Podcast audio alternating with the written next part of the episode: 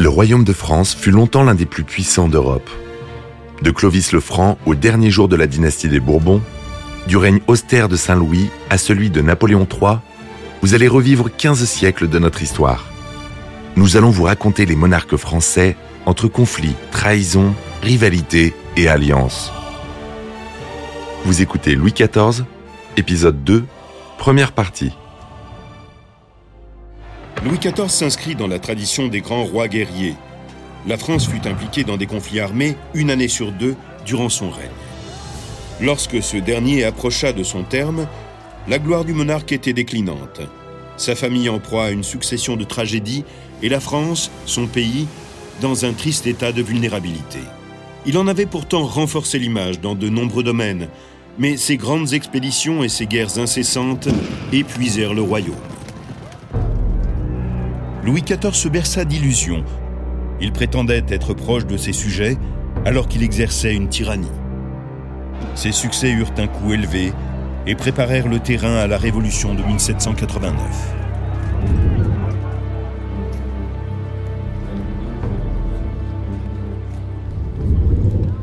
Colbert, en bon serviteur du roi, œuvra à améliorer Paris, à nettoyer les rues et à les éclairer par des lanternes. La capitale faisait partie du grand projet destiné à assurer la gloire du roi.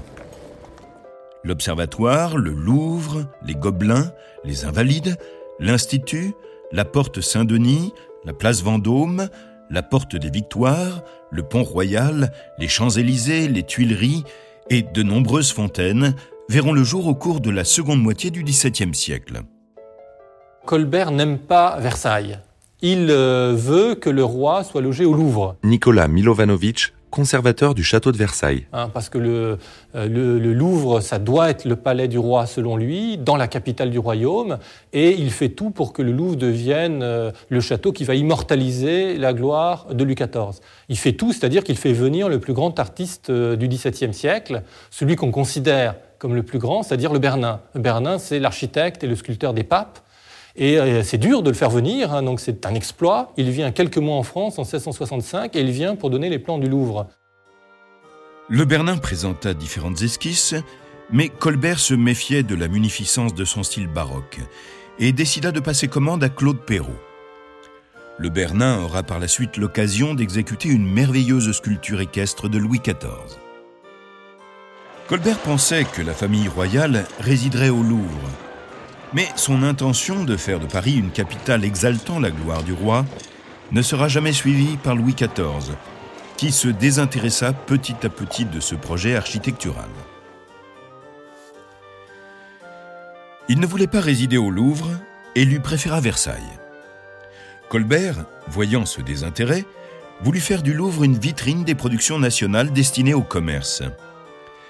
Il ne pouvait imaginer que Louis XIV emmènerait sa cour ainsi que le gouvernement à la campagne. Louis XIV, euh, on le pense, c'est pas tout à fait tranché par les historiens, mais Louis XIV se méfiait euh, de Paris depuis la Fronde. Jean-François Beige, écrivain. Il était assez traumatisé par euh, la fuite au cours de son enfance. Il avait dû quitter Paris, aller à Saint-Germain, puis après aller dans d'autres endroits. Peut-être redoutait-il de nouvelles manifestations de ce type, et pensait-il que le fait de résider en dehors de Paris lui assurerait la sécurité? En résidant à Paris, il aurait difficilement pu pratiquer ses passe-temps favoris. Son penchant pour les femmes peut également avoir joué un rôle dans ce choix. Il se rendait certainement compte qu'il lui serait difficile de continuer à s'amuser sans créer le scandale, puisqu'en tant que roi, il vivait sous le regard permanent du public. De plus, Louis tomba amoureux en même temps de Versailles et de Louise de la Vallière. Celle-ci était une cavalière accomplie, ce qui faisait d'elle une compagne idéale. Versailles, à l'origine, était un pavillon de chasse de Louis XIII. Le souvenir des moments qu'ils y avaient passés ensemble lui donnait à ses yeux une valeur sentimentale. Il interdit, lorsqu'on rebâtit Versailles, que l'on détruise ce pavillon. Mais Louise, qui lui avait inspiré l'idée de s'établir à cet endroit, n'eut jamais de chambre dans le château et ne le vit jamais terminé. La passion de Louis pour les femmes le fit passer de l'une à l'autre, tandis que son amour pour Versailles demeura inaltérable.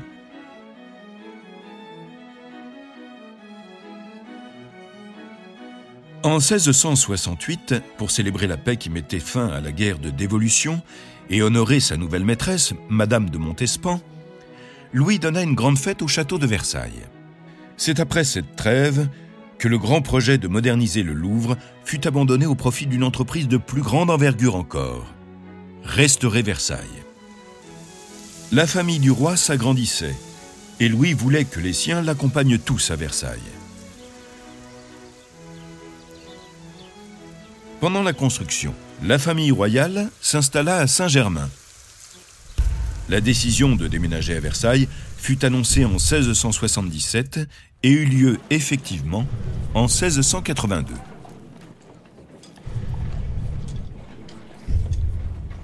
Aucun architecte français n'avait l'expérience, les connaissances et l'envergure nécessaires pour présenter un projet concluant de restructuration pour le Versailles du roi Soleil. C'est ce qui permit à Louis XIV d'imposer ses idées visionnaires. Comme il avait une expérience limitée des grands travaux, la construction fut en perpétuelle évolution, car elle était reconsidérée en permanence par Louis, pour qui c'était une de ses occupations favorites. Le premier objectif du roi Soleil était de conserver l'ancien château au centre. Il ne s'agissait pas de concevoir un projet dans sa totalité, les architectes devaient incorporer les structures existantes dans leurs plans. Versailles allait refléter parfaitement la personnalité de Louis XIV. Il se consacra davantage au jardin qu'à la demeure, suivant en cela les traces de Louis XIII, qui y avait déjà créé des formes géométriques. Mais il élargit le tout et y ajouta des pièces d'eau. Sa conception de Versailles était inspirée par les mythes classiques des métamorphoses d'Ovide. Le roi désirait égaler la gloire des anciens dieux et héros. Chaque élément avait pour base une allégorie. Le moindre détail témoignait d'une remarquable maîtrise de l'ornementation. Il était clair que c'était Louis, mu par sa passion et une vision bien arrêtée, qui était à la tête du projet, mais il y avait aussi quatre hommes, sans la collaboration desquels il n'aurait jamais pu faire aboutir son rêve. Colbert, le nôtre, le veau et Lebrun. Ils étaient plus âgés que lui, mais aussi remarquables qu'ils fussent, il les dominait et était le moteur de cette entreprise exceptionnelle. Colbert détestait ce projet, en raison des sommes qu'il l'obligeait à prélever sur les finances du pays. Mais il réussit toutefois à trouver les sommes considérables que nécessitèrent au cours des années les différentes phases de construction. André Le Nôtre, qui avait étudié les jardins italiens, fut le jardinier de Louis XIV pendant presque tout son règne. Il créa les jardins de Versailles, Marly, Saint-Cloud et Chantilly. Louis, qui était souvent plus à l'aise avec ses serviteurs qu'avec les aristocrates qui l'entouraient, l'appréciait beaucoup. La conception des jardins surpassait en importance celle du château. La plus grande partie des fonds dédiés à la première tranche de construction à Versailles fut dépensée à cet effet. Il fallut en particulier faire de gros travaux de terrassement et assécher les terrains marécageux. Des centaines d'orangers furent apportés sur des charrettes. Les fleurs exotiques représentaient, à l'égal de l'or, la prospérité. Louis adorait les fleurs. Quand il n'était pas en guerre avec la Hollande, il en importait 4 millions de bulbes par an. Il aimait aussi les fleurs d'oranger, les tubéreuses, les giroflées, les narcisses et le jasmin. Louis XIV va se passionner euh, pour le château de, son père. Hein. Il va avoir aussi plaisir à venir y chasser. La chasse est vraiment euh, euh, le, divertissement recherché dans les environs. Nicolas Milovanovic, conservateur du château de Versailles. Il va demander à Louis Levaux d'agrandir le château car il veut le préserver. Et donc Louis Levaux va faire une enveloppe euh, de pierre autour du petit château, on disait aux trois couleurs, hein, c'est-à-dire bleu de l'ardoise, rouge de la brique et blanc de la pierre. Il fit construire ce qu'on appelle l'enveloppe de Levaux, qui entoure le château déjà existant, et construisit devant celle-ci les nouveaux bâtiments. Le roi décida qu'il préférait avoir une aile plus importante pour les serviteurs qu'un plus grand palais. C'est ce qui fut réalisé au milieu des années 1680. Le grand canal fut creusé et l'on commença à construire l'extension vers l'ouest. Celle-ci, imposante, était en pierre et non plus en briques et orné de colonnes classiques. À l'intérieur, l'espace au sol était quadruplé par la construction de trois ailes qui enfermaient la cour de marbre, tout en laissant intact le château paternel et la façade est. Levaux commença la construction de l'appartement du roi au nord de l'aile ouest en 1670. Les appartements de la reine étaient presque aussi vastes que ceux du roi. Ceux de Madame de Montespan étaient situés au sommet du grand escalier et disposaient d'un accès aux appartements du roi. Le Vaux conçut également la cour de marbre de Versailles, entrée destinée aux dignitaires arrivant de Paris. On en admire aujourd'hui encore le décor sculpté. Levaux mourut brusquement en 1670. Jules Ardouin Mansart le remplaça auprès du roi en 1679 et devint le plus célèbre architecte de son temps. En 1662, Charles Lebrun fut anobli et devint premier peintre du roi, mais c'était un décorateur d'intérieur hors pair. Il s'entendait bien avec Levaux, qui le chargea de la décoration intérieure de Versailles. Il dirigea également les Gobelins, le grand atelier qui ne fabriquait pas uniquement des tapisseries, mais presque tous les tissus dont le château avait besoin. Cette tapisserie de Lebrun montre le roi en visite aux Gobelins. Pour la seconde tranche de travaux, le premier objectif fut de placer des sculptures dans les jardins. Lebrun créa des groupes de statues allégoriques pour orner les fontaines et les parterres d'eau. L'air, le soir, le midi et le point du jour, le printemps et l'eau décorent le bassin de Latone, achevé en 1668. Le bassin d'Apollon vit le jour en 1671 et les bassins des saisons en 1672. Le prestige de Louis XIV et la renommée de Versailles s'accrut d'année en année. D'autres princes européens désirèrent avoir leur Versailles et le copièrent jusqu'au moindre détail d'ameublement. Colbert profita de cette mode pour encourager l'exportation. On créa des fabriques pour produire les tissus, les rubans, la soie, la verrerie, les tapis, la joaillerie, la marqueterie et les autres articles de luxe qui venaient d'habitude de l'étranger, en particulier d'Italie. Tous ces articles furent bientôt produits en France ils étaient d'une qualité bien supérieure à tout ce qu'on avait vu auparavant, car les artisans français, comme aujourd'hui, étaient les meilleurs du monde. Colbert réduisit les dépenses pendant la guerre de Hollande de 1672 contre les provinces unifiées. Mais le roi voulait à toute force terminer les travaux de Versailles et ne se souciait guère des conséquences financières. Quand la guerre prit fin, six ans plus tard, la troisième tranche de construction put enfin reprendre sérieusement à Versailles. L'austérité du Trianon de marbre de Mansart était en avance sur l'architecture de son temps. Le palais de Louis XIV devait être le signe extérieur de la supériorité de la France sur les pays qui l'entouraient. Le grand nom euh, qui est resté attaché au château de Versailles, c'est bien évidemment euh, Jules Ardouin Mansart, hein, euh, donc qui va établir une relation très étroite avec le roi presque d'amitié. Il deviendra d'ailleurs surintendant des bâtiments, donc ministre euh, en 1699. Et euh, l'essentiel, je dirais, de Versailles tel qu'on le voit aujourd'hui, c'est l'œuvre de Jules Ardouin Mansart. Mansart réalisa la Galerie des Glaces, une des merveilles du monde occidental. Reliant les appartements du roi et de la reine, encadrés par le salon de la paix et de la guerre, la Galerie des Glaces est ornée en son plafond de magnifiques peintures représentant les grands événements politiques et guerriers du règne de Louis XIV sous la forme d'allégories. Les deux grandes ailes qui flanquent l'enveloppe de Levaux furent terminées. L'aile sud était destinée aux princes de sang, aux enfants illégitimes et à leur domesticité. Entre celle-ci et la ville se trouvaient des logis qui pouvaient accueillir 1500 serviteurs. Des centaines de courtisans étaient entassés dans l'aile nord, destinée à la noblesse. C'était un labyrinthe de couloirs où les étrangers se perdaient à tout coup. Au fur et à mesure de l'avancement du chantier des jardins, de plus en plus de bassins et fontaines apparaissaient, et avec elles des besoins en eau grandissants. Bientôt les sources et étangs avoisinants ne suffirent plus. Il fallut alors avoir recours à l'eau de la Seine, mais l'éloignement du cours d'eau et le dénivelé entre Versailles et ce dernier étaient trop importants pour avoir recours au procédé traditionnel. Louis XIV fit alors appel à deux ingénieurs liégeois, Sualem et Deville. Ils lui proposèrent un projet révolutionnaire pour l'époque, la machine de Marly, une pompe aux dimensions titanesques, composée de 14 roues à aube de 12 mètres de diamètre.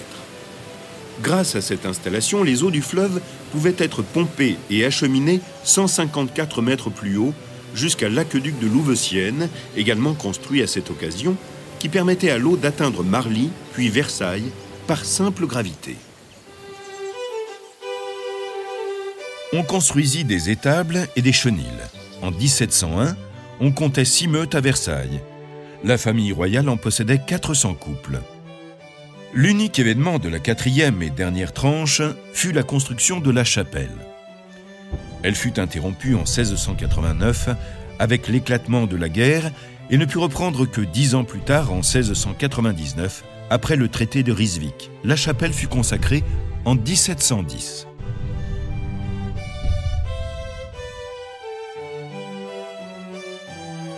La création de Versailles était un acte audacieux que ne peut égaler que la construction de Saint-Pétersbourg par Pierre le Grand. L'éducation du jeune roi avait eu pour but de lui inculquer les valeurs dont il aurait besoin pour mettre en œuvre la vision de Richelieu pour la France? La gloire pour le roi, c'est le moyen euh, d'imposer son nom et son règne pour la postérité. Nicolas Milovanovic conservateur du château de Versailles. Il est fasciné par des figures du passé, Alexandre le Grand, dont le nom retentit partout euh, plusieurs euh, siècles après leur mort, et il veut la même chose pour lui-même et pour son royaume. Et pour acquérir cette gloire, il y a deux moyens, il y a les arts et il y a la guerre. Louis assuma ce projet et le porta à l'extrême, sans se soucier de ce que cela coûterait en souffrance et en mort il s'agissait véritablement de construire la perception que le peuple devait avoir de la royauté. L'image mythologique du roi Soleil fut élaborée avec tant de maîtrise que le roi lui-même ne pouvait plus en distinguer le caractère illusoire. Les dépenses illimitées de Louis XIV pour la construction et l'aménagement de Versailles semblent révéler un amour fou pour sa propre image.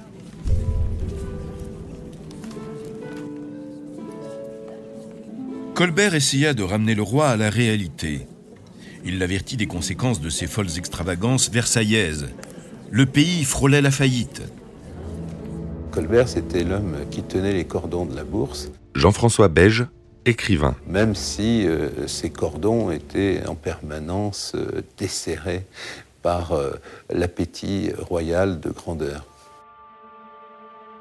Colbert avertit le roi que s'il n'écoute pas ses conseils, il court au désastre. ce qui est amusant, c'est qu'on a plusieurs lettres de Colbert où le ministre fait des réprimandes au roi. Hein, on peut appeler ça comme ça, c'est-à-dire il lui dit Votre Majesté, c'est qu'à Versailles, elle est prisonnière de ses divertissements, elle est au milieu de ses plaisirs. Mais Louis XIV ne se détourna pas de sa quête de magnificence. D'autres rois de France y sont succédés par la suite, mais Versailles reste encore aujourd'hui le château de Louis XIV.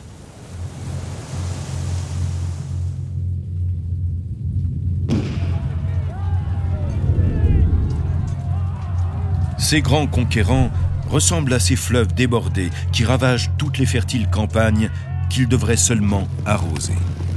Fénelon. Louis XIV fut l'un des monarques européens les plus efficaces sur le plan politique. Toute son éducation était pensée pour lui faire comprendre que la conquête militaire était un objectif primordial. Pourtant, certains pensent qu'il aurait pu aussi bien obtenir par des traités ce qu'il a obtenu par les armes. À la fin de son règne, son manque de modération se révéla désastreux. Ah, alors que n'a-t-on pas dit sur l'appétit guerrier de Louis XIV eh bien, Là aussi, jugement très sévère de l'histoire, et puis euh, aggravé par les dernières paroles de Louis XIV lorsqu'il dit à son arrière-petit-fils J'ai trop aimé les bâtiments, j'ai trop aimé la guerre, ne m'imitez pas. On ne peut pas dire que Louis XIV ait trop aimé la guerre. En revanche, il a été dans une situation, parce que c'était le contexte de l'époque, il était dans une situation où il fallait constamment faire la guerre, parce qu'il y avait des menaces. Au cours des années, il y eut des variations de population, mais on estime que la France comptait alors 20 millions d'habitants. cette importante population permettait de lever une armée de 15 000 hommes à la consternation du reste de l'Europe. Louis XIV pensait être un grand général en chef. Il savourait les flatteries de ses courtisans qui le maintenaient dans cette illusion. Louis XIV a été formé militairement par Turenne, mais dire que c'est un grand général en chef, certainement pas. Michel de Decker, écrivain d'histoire. Il est allé au début pour la campagne de Flandre observer les combats, mais jamais dans la mêlée. Vous savez, loin d'Henri IV qui lui euh, montait à cheval et se mettait au cœur de la bataille, Louis XIV regardait ça de très loin. Bon, c'était probablement un bon tacticien, mais il savait également s'entourer de très bons officiers. Quand Louis prit les rênes du gouvernement en 1661, il n'existait pas de roi des armées. L'armée française était une bande désorganisée qui n'avait jamais été prise en main depuis l'époque féodale. Elle fut transformée en une formidable machine de guerre que le roi mit au service de sa politique étrangère. On n'était pas colonel parce qu'on avait, on avait euh, de grandes qualités militaires, on était colonel parce qu'on achetait un régiment. Jean-François Beige, écrivain. Donc il y avait euh, des systèmes de double commandement en réalité. Il y avait de véritables hommes de guerre qui faisaient euh, le métier des armes, et puis toutes sortes d'états-majors euh, euh, qui pratiquaient la guerre en dentelle. François Le Tellier, marquis de Louvois, exerça la charge de secrétaire d'État de la guerre que lui transmit son père, Michel Le Tellier, avec l'accord du roi. Louvois avait la réputation d'être grossier, arrogant, brusque et tête brûlée. Louis XIV a réorganisé l'armée française parce qu'elle était un peu fatiguée après le règne de Louis XIII, grâce notamment à Colbert, parce que c'est tout de même Colbert qui la remet sur pied. Et quand Colbert sera, euh, tombera un petit peu en disgrâce, eh bien c'est Louvois qui, lui, sera véritablement le, le restructurateur de la grande armée du roi Soleil. En 1665, Louvois commença en tant que secrétaire d'État de la guerre à œuvrer sous les ordres du roi. Il mit l'accent sur l'amélioration du recrutement en instaurant un système de critères minima pour l'enrôlement, le paiement de l'uniforme, de la nourriture, du logement et les soins aux blessés. Louis XIV est représenté ici lors de la fondation en 1674 de l'Hôtel Royal des Invalides, un établissement où les soldats invalides pouvaient recevoir aide et assistance. La mort en 1667 de Philippe IV d'Espagne, père de Marie-Thérèse, épouse de Louis XIV, poussa ce dernier à former des prétentions, au nom de sa femme, sur plusieurs provinces espagnoles. C'est ainsi que la France déclencha la guerre de dévolution contre les Pays-Bas espagnols. Voici Louis XIV et Marie-Thérèse à Arras en 1667 au cours de la guerre. Le roi de France, à travers une série de capitulations et le traité d'Aix-la-Chapelle, gagna beaucoup de villes importantes dans les Flandres. Après des années de victoires aisées dues au talent de ses lieutenants, Louis XIV, convaincu qu'il contrôlait tout, s'attribua le crédit des nombreux succès de ses armées. Et il pensa bientôt pouvoir remporter ses victoires en dirigeant les opérations depuis Versailles. Mais le contingent finit par s'épuiser et il fallait toujours demander au roi ses instructions avant de procéder à une quelconque manœuvre. Les délais liés à son éloignement faillirent lui coûter sa couronne. Le génie de Louvois et la crainte de Louis devant un pouvoir décentralisé eurent pour conséquence la centralisation et l'éloignement du pouvoir. C'était risqué, mais la création d'une nouvelle armée française est une des réussites les plus remarquables du XVIIe siècle. La guerre de Hollande prit fin avec une série de traités. C'est ce qu'on appelle la paix de Nimègue, qui donna à la France la Franche-Comté et la majeure partie des Pays-Bas. Elle marque l'apogée de sa gloire militaire. Ces plans de conquête ne se limitaient pas au continent européen. En 1682, l'explorateur français Le Sieur de la Salle revendiqua pour la France toutes les terres le long du fleuve Mississippi et leur donna le nom de Louisiane en l'honneur de son roi.